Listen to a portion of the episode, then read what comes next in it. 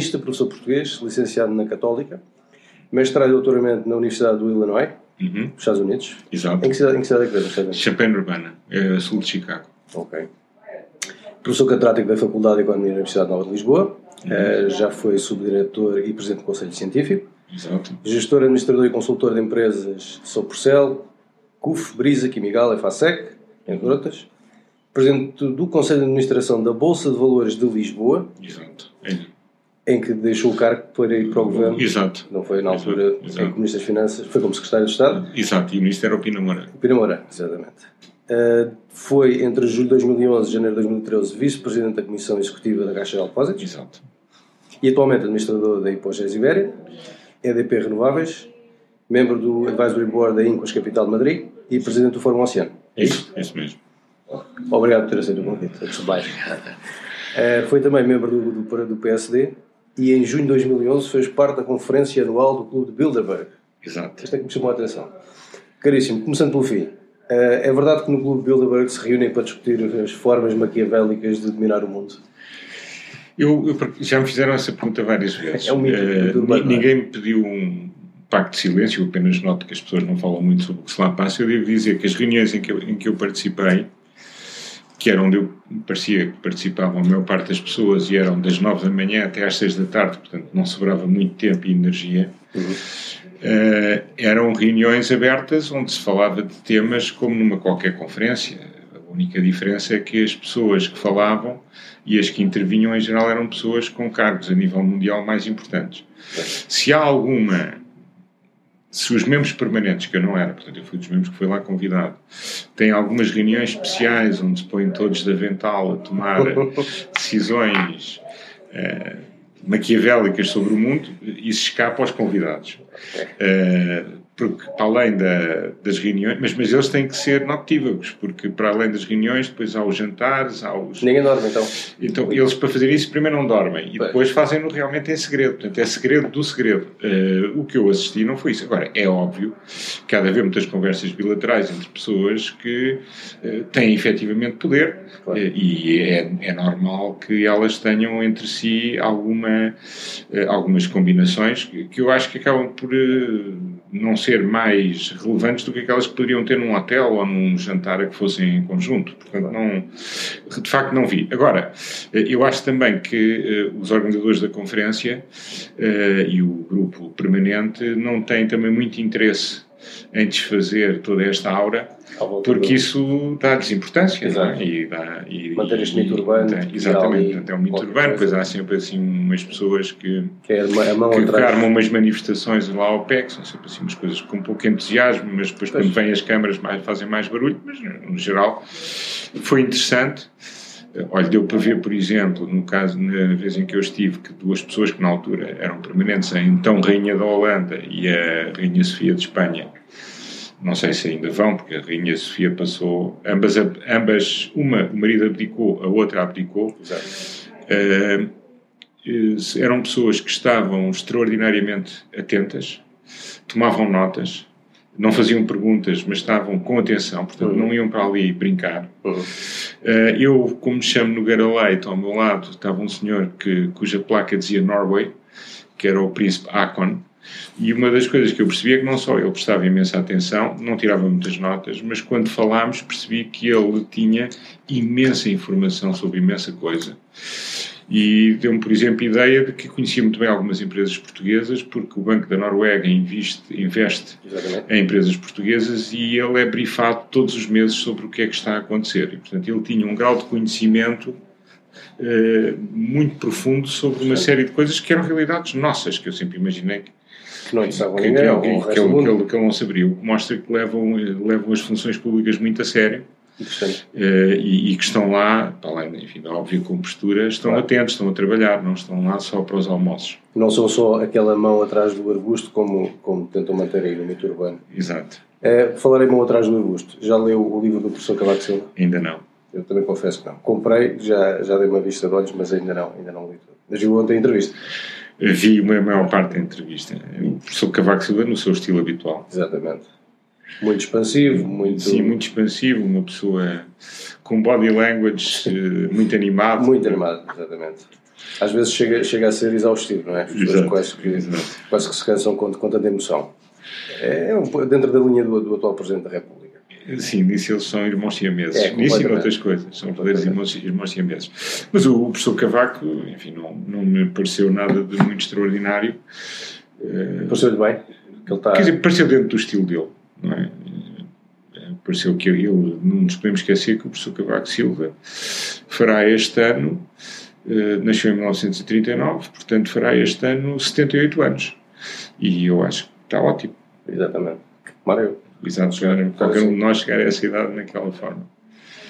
Eh, relativamente ao, ao, ao estado atual do, do país, uh, deste, deste governo da Geringonça, ora bem, os impostos não baixaram, pelo contrário, uh, até subir. A dívida aumentou. Cortaram no investimento até aos níveis mais baixos da, da democracia, nos últimos 30, 40 anos. Uh, como é que caracteriza a estratégia deste governo? Existia de facto uma alternativa ou isto é apenas empurrar com a barriga Não, até. Quer dizer, existem variantes. Eu, eu devo dizer que eh, são, eh, estamos numa fase em que é extraordinariamente publicitada a diferença e é ignorada a semelhança. Mas se olharmos para os grandes números, a diferença é pouca, porque a classe média eh, não está numa situação radicalmente diferente eh, do que aquela que estava. Os, os reformados têm um bocadinho mais dinheiro, alguns. Uh, os reformados com reformas elevadas têm, de facto, bastante mais dinheiro, esses estão muito satisfeitos. Uh, mas o reformado, enfim, médio, não, teve uma diferença muito significativa. Uh, e, e, por outro lado, as pessoas do setor privado não estão muito diferentes do que estavam. Uh, eu, eu, devo dizer que também não estávamos a evoluir na solução do governo anterior no sentido de algo radicalmente diferente do que aquilo que estava a acontecer, porque havia era uma devolução mais lenta, um pouco mais lenta. Uh, mas ela iria acontecer, e estava programada, e estava prometida, e estava já a acontecer gradualmente nos orçamentos. Uh, o nosso problema é, é um problema que é um problema de estrutura, é um problema de médio e longo prazo. Quer dizer, no curto prazo, enquanto, a Europa, enquanto houver quantitative easing, nós não sentimos o peso enorme da dívida que temos. Não, não estamos a tomar grandes medidas para ter uma situação mais fácil à frente, mas também devo dizer que depois da saída da Troika, o governo anterior também não estava num caminho muito diferente do atual. Agora, como há uma enfatização enorme das diferenças, dá a ideia que houve aqui uma volta de 180 graus. Não houve. Houve um fine-tuning mais no sentido de menos investimento e mais devolução, ou eu diria mais rendimentos para as pessoas que dependem do Estado, continuação da carga fiscal, continuação da não reforma do Estado, continuação, enfim, de uma situação que, eh, quando voltarmos a ter juros sem anestesia, vai ser uma situação muito diferente para todos, para as empresas, só vai ser um pouco melhor para os bancos numa primeira fase. Depois, se as empresas não aguentarem, será também pior para os bancos. Numa primeira fase, os bancos ganham muito quando os juros sobem. Acha que estamos invariavelmente a caminho de um, de um novo resgate?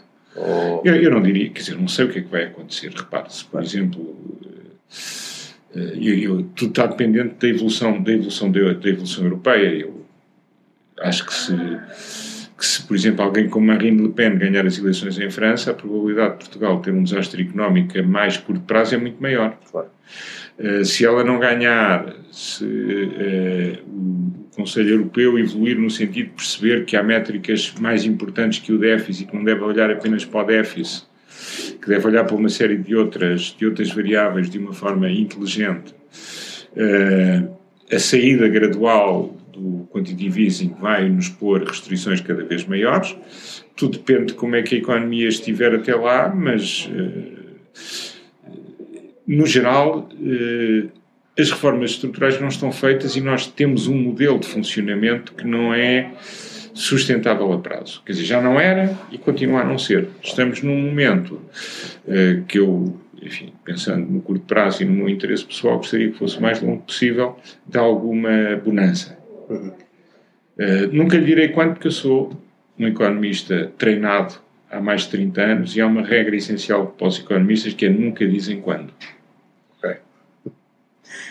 E, portanto, eu acho que não, não ultrapassamos as hipóteses de ter problemas, eh, mas poderemos vir a ter problemas e tudo depende de tantos fatores, quer dizer, a própria, a própria União Europeia tem que olhar para si própria de outra forma. Um, há aqui problemas que dizer, é, é, completamente irresponsável, a não ser que se queira, de facto, rebentar com isto tudo, uh, avançar para uma reestruturação unilateral da dívida. Uh, mas é evidente que os países da periferia estão a ter muita dificuldade em, com a carga que têm às costas, resolver o seu problema e, nomeadamente, a questão económica, etc. Portanto, uh, algumas coisas vão ter de acontecer, têm que ser soluções europeias uh, e, e, isso não se resolve na opinião pública, tem que se resolver nos sítios certos, quer nos conselhos, quer em todo o trabalho que é feito entre reuniões de conselhos, quer nas conversas com a Comissão Europeia. Uh, e agora, no momento atual, em que a Europa sofre tantos desafios e das dificuldades, fazer as, fazer as reformas que falta continuar a fazer, que não, não terminaram com a resposta a 2011-12 para a União Europeia e para Portugal em concreto, eh, eu acho que vai, vai trazer ainda muitas dificuldades. Faz, faz sentido equacionar a saída de Portugal do euro? Eu acho que seria absolutamente trágico. Eu percebo que um partido queira destruir o país para instalar um regime diferente como o Bloco de Esquerda queira. Uhum. Uh, percebo isso perfeitamente. Temos, vamos ter agora um conselheiro no, no, Banco, no Banco de Portugal que desenhou, ou pelo menos defendeu, um plano alternativo para, para a saída do euro. Sim, uma fase anterior era um acérrimo defensor do euro, quando o Partido Comunista já defendia a saída, depois eh, agora mudou. É normal as pessoas evoluírem o seu pensamento, portanto, não, não, não, isto não, não, pode ser visto como uma crítica. Acho que neste momento ascendeu à categoria de oligarca, uh, o que, que, lhe fica bem. Um, eh, agora. Uh, Seria trágico na sua opinião? Não, eu acho que seria trágico porque, repare, nós temos, dependemos, continuamos a depender imenso eh, do financiamento externo. A partir do momento em que saímos do euro, nós temos passivos em moeda forte e vamos ter ativos em moeda fraca. Portanto, o nosso balanço ainda mais desequilibrado fica. É impossível um académico como ele e o professor João Ferreira do Amaral terem a noção Pode ser que agora no Banco de Portugal, mas o Banco de Portugal também já temos tido a ideia da sua capacidade de intervenção prática. Uh, era, era agora importante perceber que a transição vai ser caótica. E, portanto, não me interessa, depois das dificuldades todas, nós estamos em crise lá, há 15 anos. Uh, não me interessa, uh, quer dizer, não interessa a ninguém, interessa, interessa encontrar soluções que sejam reformas, não nos interessa entrar para uma revolução. Há quem queira fazer uma revolução, está no seu direito. Uh, eu espero que a maioria não queira, queira reformas e, e, portanto, que não tenhamos esse, esse processo. Se o euro se desagregar, e, e o, que, o, que, vai acontecer este ano em França pode ser muito importante nesse sentido. Uhum e nas é, é, aí, Alemanha, aí, a Merkel também?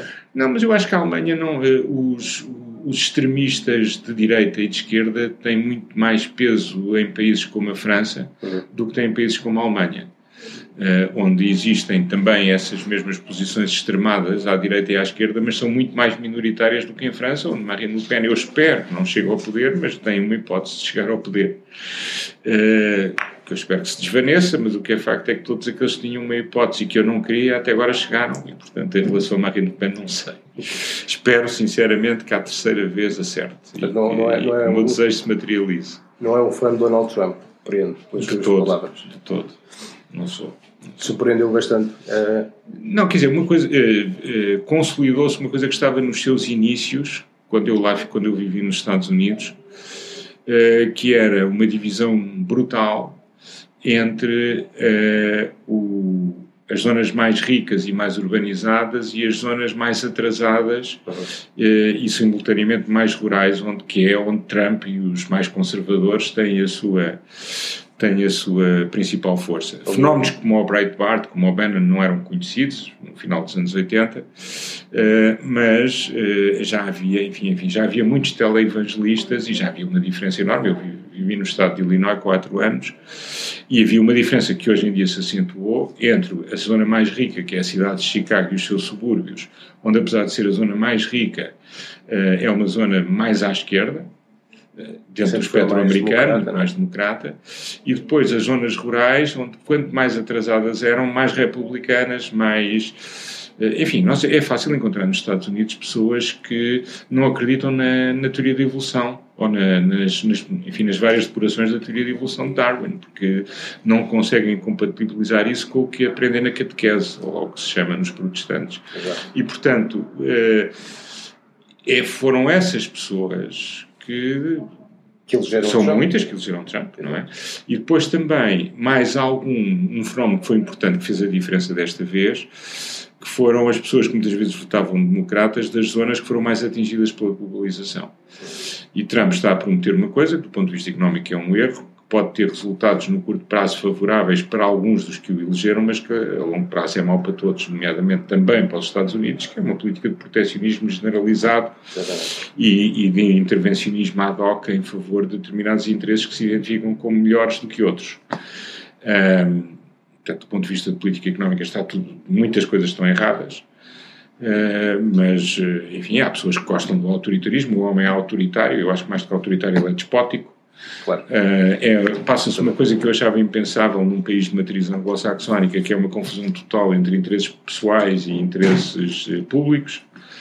Um, uma outra coisa, enfim, os anglo-saxões em regra, e, e, verificamos isto, olhamos nas zonas rurais inglesas e, e escocesas, são pessoas que prezam muito a sua palavra, nós ali falamos em factos alternativos, falamos em pós-verdade. Quer dizer, eles eh, parece que pegaram as, as doenças mais perniciosas do latinismo Exato. e da, da, Europa do Sul e da América Latina.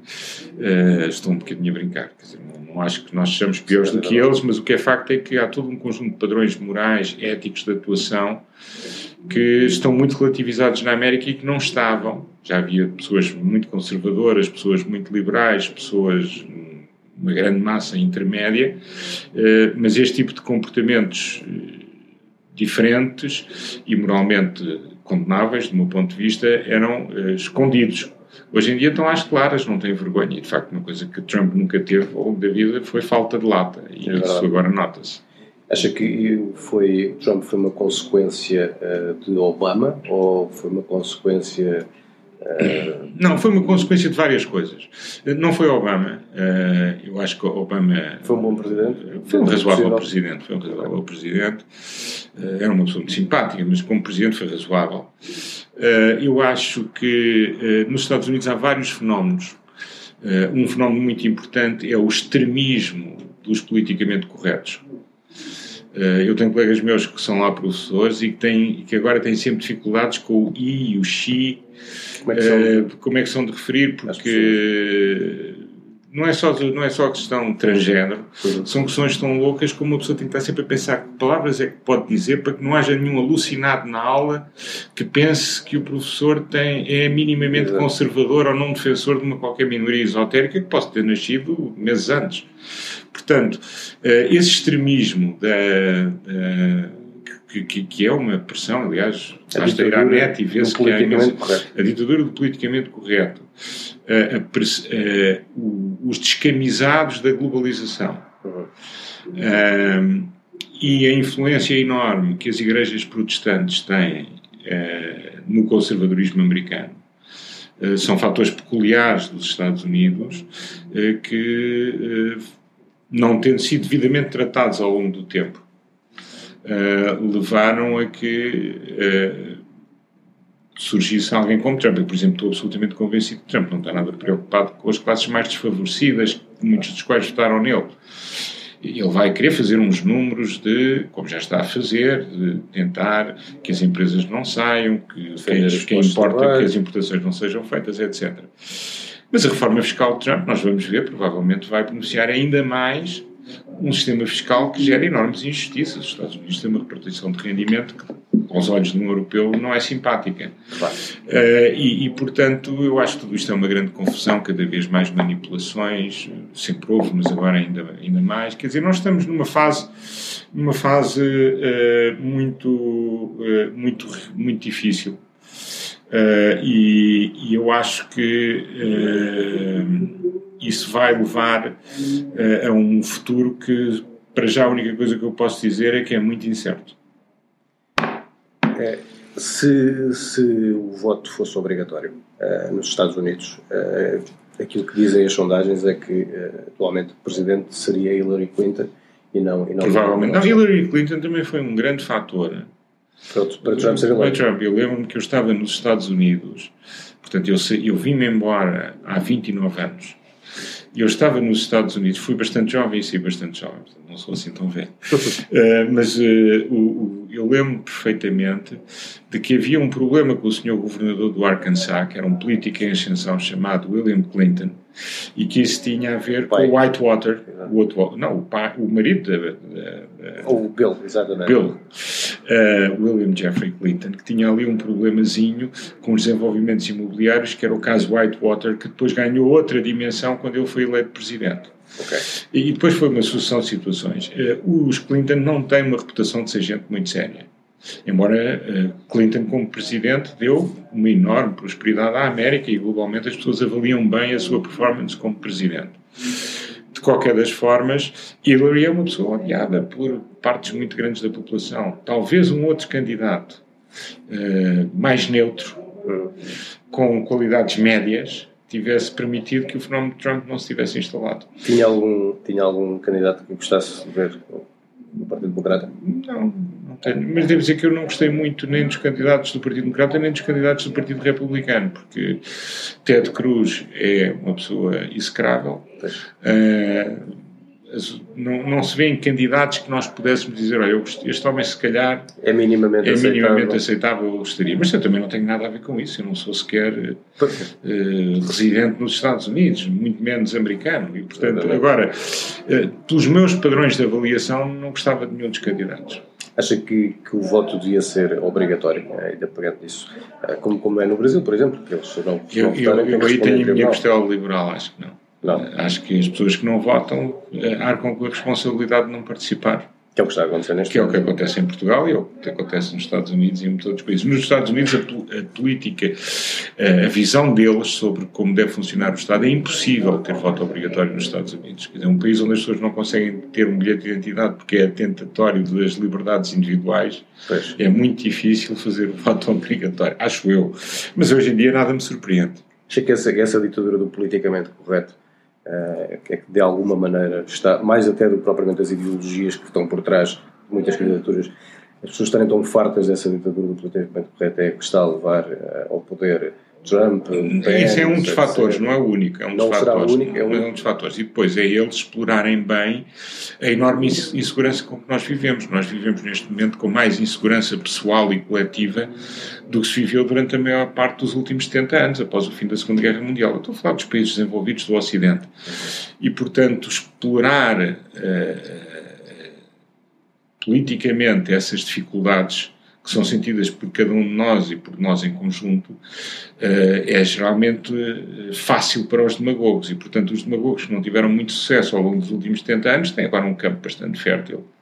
Bastante fértil nesse sentido.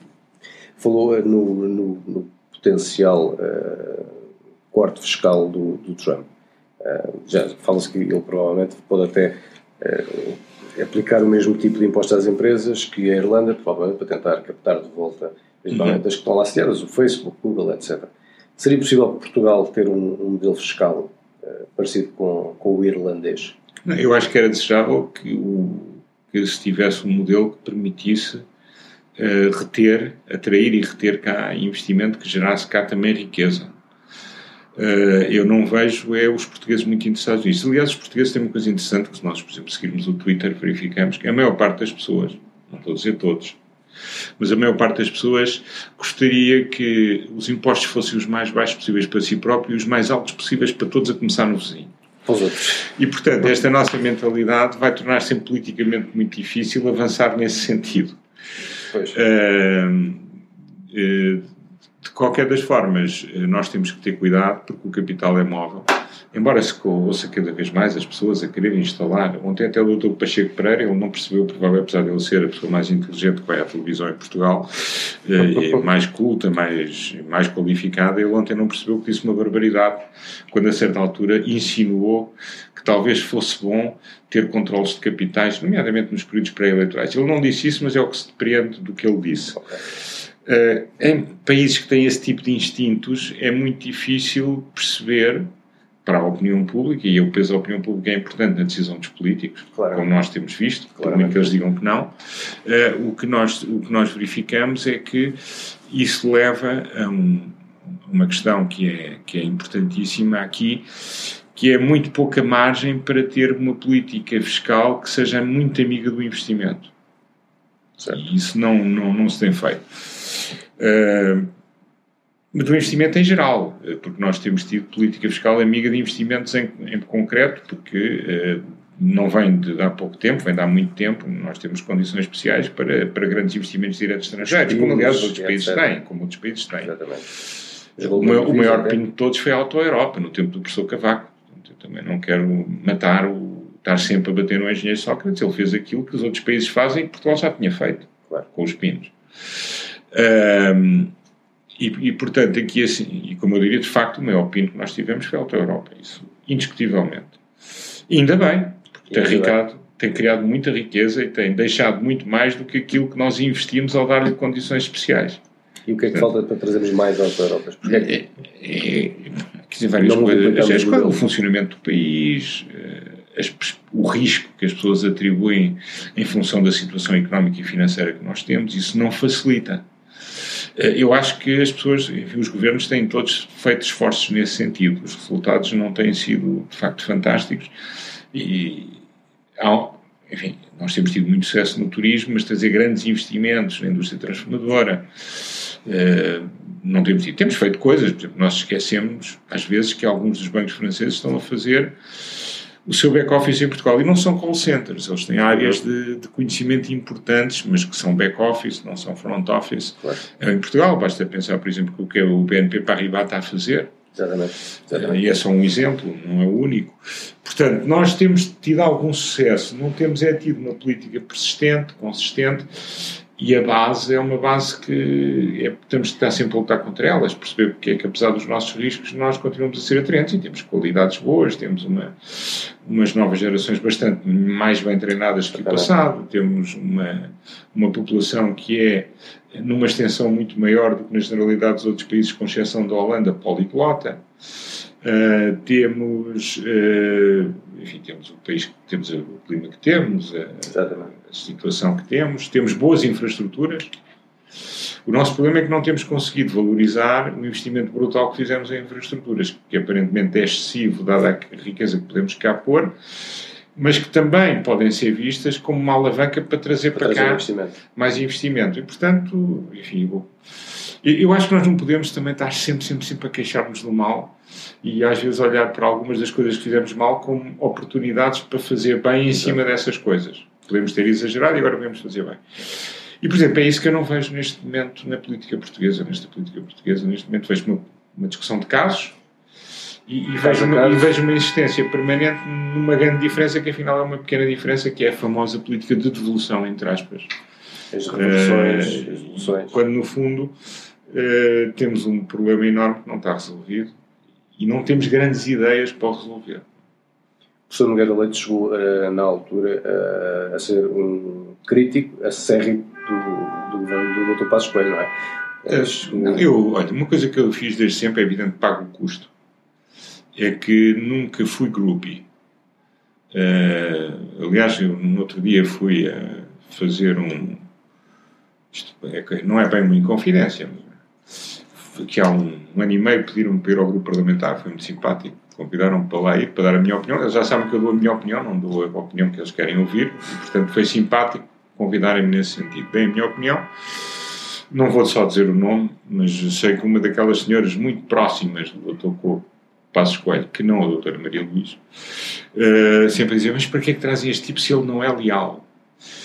Uh, ora bem, eu acho que as pessoas têm que ser leais com a verdade, têm que ser leais com a moral, têm que ser leais com a ética, mas como eu às vezes digo às pessoas que me vêm dizer que não ser, ser uma voz independente tem o grave problema de não ser leal, eu costumo dizer sempre algo que é relativamente banal, mas que as pessoas às vezes esquecem. É que a organização que eu conheço, em que a lealdade é o valor mais absoluto que se sobrepõe a todos os outros, é a máfia. Uh, e, portanto, eu penso que uh, a lealdade é um valor importante, mas não é um valor absoluto e não é o único valor, nem sequer é o mais importante. E, portanto, eu por vezes não estou de acordo. Eu acho, por exemplo, que o professor, eu acho que o governo do Dr. Passos Coelho, eu disse e escrevi, portanto, posso dizer outra vez, apesar de não ser muito conveniente dizê-lo agora, eu achei sempre, e foi por isso que saí da Caixa, que em relação ao sistema financeiro tinha uma visão demasiado laissez-faire, laissez-passer e que os problemas estavam lá e não iam desaparecer com a passagem do tempo. Quando os problemas se avolumam a uma determinada dimensão, eles precisam de, intervenção. Claro. Uh, e, e, e, depois, eu acho que o ajustamento uh, foi muito em medidas que se vieram a revelar inconstitucionais, eu acho também por uma questão de parte e PRI, da interpretação da, Constituição e da sua e da sua e da jurisprudência posterior por parte de um Tribunal Constitucional politicamente enviesado, na minha perspectiva, uh, na altura. Uh, este agora tem uma Constituição diferente, portanto ainda não ainda, ainda não tenho uma opinião, uh, mas o que é facto é que houve um carregamento brutal Uh, da fiscalidade sobre, sobre as pessoas. Essencialmente classe média. Sobre, essencialmente sobre a classe média e, portanto, eu acho que isso poderia ter tentado fazer um bocadinho diferente. Uh, a grande dificuldade, e eu acho que aí o Ministro das Finanças devia ter tido um papel maior, foi remetido para o Vice-Primeiro-Ministro, que é a questão da reforma da administração pública, como nós sabemos, não foi seriamente tentado. Claro. E eu acho que isso é algo que vamos. Quer dizer, alguém, se nós não quisermos fazer, alguém vai fazer por nós. E quando alguém fizer vai, o quiser fazer por nós ou o fizer por nós, vai ser muito mais doloroso do que termos sido nós a, a fazê-lo. Não falando concretamente no, no, caso da Caixa Geral de Depósitos, faz falta um banco público em Portugal? É, eu sempre defendi até hoje um banco público. Eh, devo dizer que nas condições atuais o que nós vamos ter é um banco público que se comporta inteiramente como um banco privado. E, portanto, eu vejo neste momento a vantagem do banco público única e exclusivamente como a vantagem de ter um instrumento que inequivocamente seja um instrumento português. Uh, Pode-me dizer, mas materialize lá o que é que isso significa.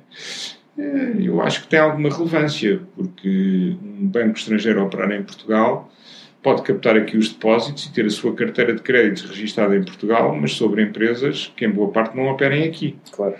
Uh, e, portanto, acho que ter um banco que, que tenha, de facto, com uma perspectiva de gestão profissional e com todas as restrições que hoje em dia o ambiente concorrencial põe um banco como a Caixa que não pode ser a Caixa do passado sob quaisquer circunstâncias. Uh, eu acho que eh, ainda assim é útil. Eu nunca, uh, aliás, a minha primeira derrota como conselheiro, entre aspas, do Dr. Passos Coelho foi perante uma pessoa que hoje em dia é um, é um homem do centro-esquerda. Eu digo isso sobre continuo a ser amigo dele, que é o Pedro Marcos Lopes, uhum. que era o grande defensor da privatização da Caixa de Depósitos e do Dr. Passos, depois de uma discussão, achou que quem tinha razão era o Dr. Marcos Lopes. E, portanto, também, para mim, eu talvez devesse ter percebido mais cedo do que é que a casa gastava. Acha que, que essa, essa sua frontalidade uh, e falta de lealdade, entre aspas, uh, custou-lhe custou alguns cargos políticos? Ah, políticos não. Eu, eu devo dizer que eu, eu na política gosto muito mais uh, da, da, troca de ideias e até do debate político do que propriamente da execução política. E, portanto, devo dizer que se fosse hoje talvez não tivesse aceitado nenhum cargo político. Está arrependido de ter feito parte não, não, não, porque eu reparo, porque nos cargos políticos depois uma pessoa há uma componente grande de engolimento de sapos e isso não bate bem com a minha com a minha muito mais do que no setor privado. Eu tive muitos anos uh, nas mesmas organizações Uh, portanto, não é, uma questão, não é uma questão minha, é uma questão de que no setor público e na política as coisas funcionam um bocadinho diferente do setor privado. E é, no setor privado as lideranças são sempre muito mais, procuram sempre muito mais consensos. Uh, na política, seja qual for o partido, o chefe é sempre muito mais o chefe. Claro. E é sempre muito mais endeusado.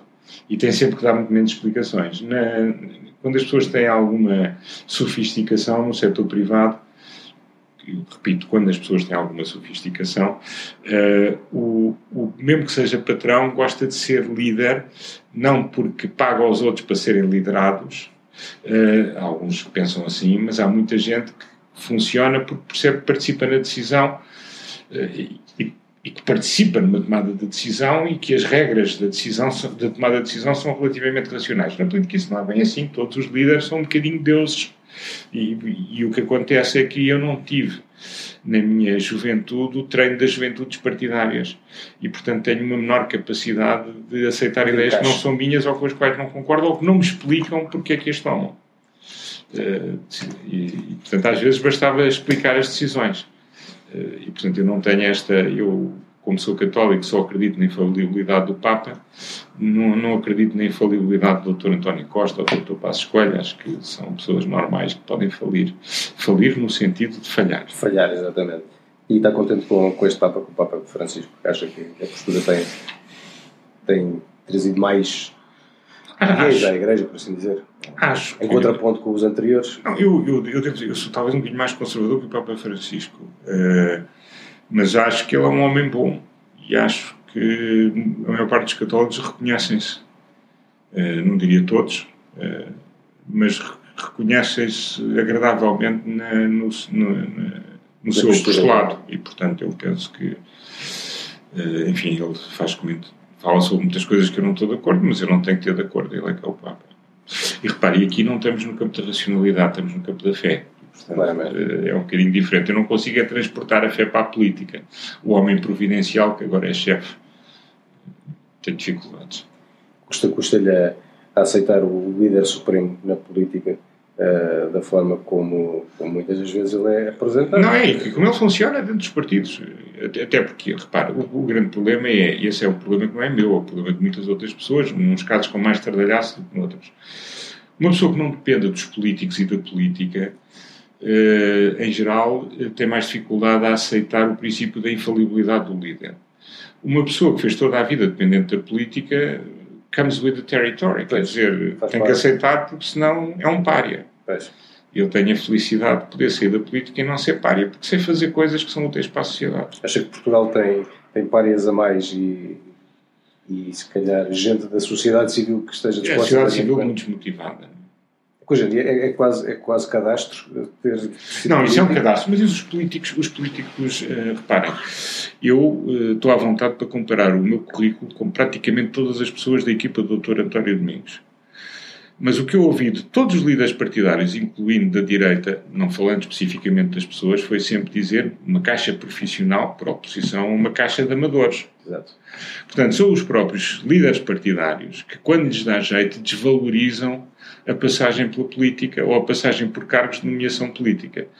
E, portanto, a partir daí não se podem queixar que as pessoas melhores aprendam com os erros dos outros, como foi o meu caso, que me prestei a, enfim, a pôr-me a jeito, e que eh, não, estejam totalmente indisponíveis. Eu acho que isso é mau. Uh, mas são os próprios agentes políticos, incluindo a liderança atual do PSD ou do Partido Socialista, quando lhes dá jeito, e o CDS e todos os outros, uhum. que quando lhes dá jeito são os primeiros a utilizar esse argumento. Portanto, é, é, é quase masoquista, não é? Porque eles estão-se a desvalorizar a eles próprios.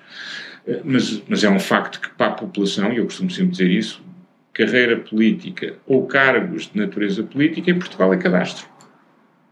E depois, eh, mais tarde, eh, e, portanto, as pessoas estão atentas e as pessoas que estão atentas não estão disponíveis. eu já estive, mas há pessoas que são muito melhores que eu e que nunca estiveram nem vão estar. Hoje já não estaria.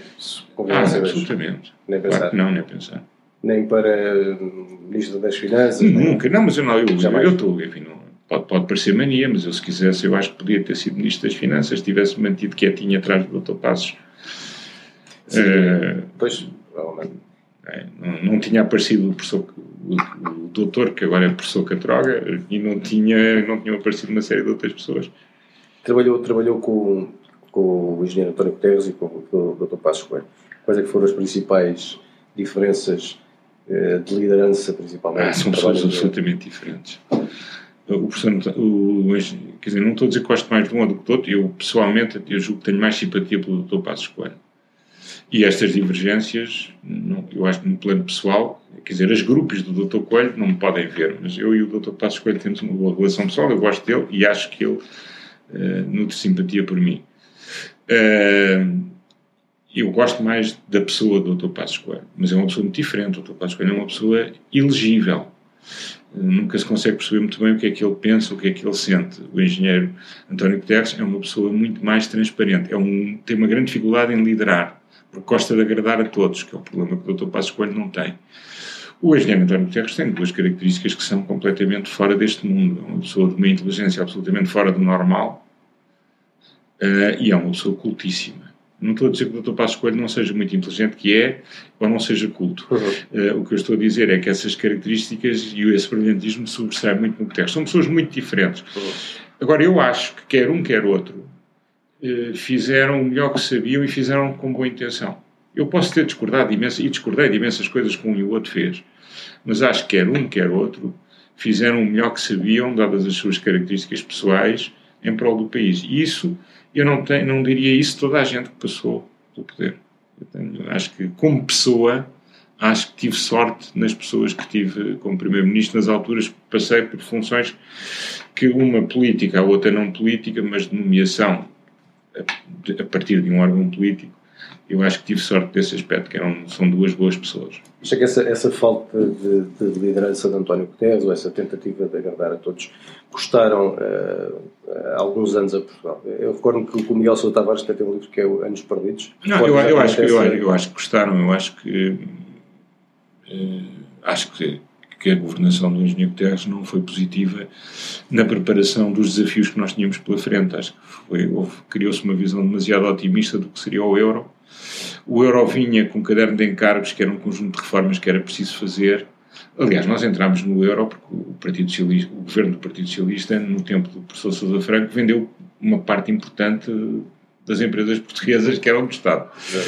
Uh, isso, com a baixa de juros que entretanto ocorreu, permitiu, e que por outro lado era motivada pela redução crescente, muito significativa da nossa dívida pública, isso permitiu redução de juros e redução do volume da dívida permitiu entrar no euro bem no plano daquilo que é visto, mas mal no plano da estrutura. Ou seja, a despesa estava a crescer, eh, não estávamos a fazer as reformas que tínhamos que fazer, as reformas microeconómicas que tínhamos que fazer. Entramos legitimamente, mas mais uma vez, eu acho que foi culpa nossa, mas também a União Europeia, como sempre, com esta visão muito pouco eh, muito pouco acertada do que é que tem que ver e o que é que não tem que ver. Um, Devíamos ter adiado a nossa entrada. Não, não digo isso. Eu, eu, não fomos só nós. Quer dizer, agora, nós tínhamos, devíamos era ter entrado com a consciência de que isto era um trabalho que não parava e que tínhamos que fazer muitas coisas no sentido de melhorar o funcionamento da nossa economia. E não fizemos. Uh, depois a solução que veio a seguir com o governo do Dr. Barroso uh, não foi tanto não foi uma solução de fazer grandes reformas no funcionamento da economia e, no, e, no, e, nas contas públicas foi, sobretudo, um esforço de contenção. É engraçado que o que a doutora Ferreira Leite fez é um bocadinho aquilo que está a fazer, é muito parecido com o que está a fazer o professor Centeno. Uh, e agora, resulta no curto prazo, não resulta a prazo. Uh, mas nós, os momentos de aperto que tivemos foram sempre resolvidos com a contenção, não com a reforma sempre no curto médio prazo e nunca no longo prazo. É, com esforço enorme, com é? esforço enorme, quer dizer, e não é fácil. Eu acho que quer a doutora Ferreira Leite, quer o doutor Mário, o professor Mário Centeno, eu acho que isto são verdadeiras façanhas. Porque é muito difícil, só quem nunca tenha estado nas finanças, conseguir obter estes resultados. Agora, estes resultados são bons para o país a prazo, significam muito pouco. Uh, acha que o, o engenheiro Guterres, o, o cargo em que está atualmente, e compreende todas as características que enumerou. Ele é, ele é o homem indicado para estar como secretário-geral? Eu acho que em tempos normais seria assim, não sei, mas também não sei quem seria o homem indicado. Eu acho que em tempos normais ele, ele é um grande diplomata, ele tem ótimas, tem uma grande facilidade de relacionamento pessoal e é de facto um homem muito inteligente, preparado, culto, tem uma grande mundivivência, portanto eu acho que ele tem ótimas qualidades para o lugar. Nas circunstâncias atuais, não sei, porque o mundo está muito difícil, a eleição de Trump e tudo aquilo que está a acontecer não facilita. Uh, mas também, pergunta, mas conhece alguém melhor que ele? Há certamente, eu não conheço. Pois, provavelmente. Em Portugal não, não vejo ninguém melhor que ele. Uma última pergunta. Uh, se tivesse que escolher, uh, se fosse obrigado, com quem é que preferia jantar? Com Pacheco Pereira ou com Donald Trump? Acho que era muito mais divertido com o Donald Trump. E aproveitar para fazer muitas perguntas? Um, não, ia falar com ele normalmente. Eu, eu acho que não é preciso fazer-lhe perguntas, que ele diz tudo antes de ser perguntado. Ele faz, faz, faz a festa toda sozinho. Exatamente. Ok, caríssimo. Muito obrigado pelo, pelo seu tempo. O gosto foi meu. É, e, e vamos, vamos seguramente mantendo o contacto por aí. E até uma próxima oportunidade. Ok, por aí. Muito obrigado. Até já.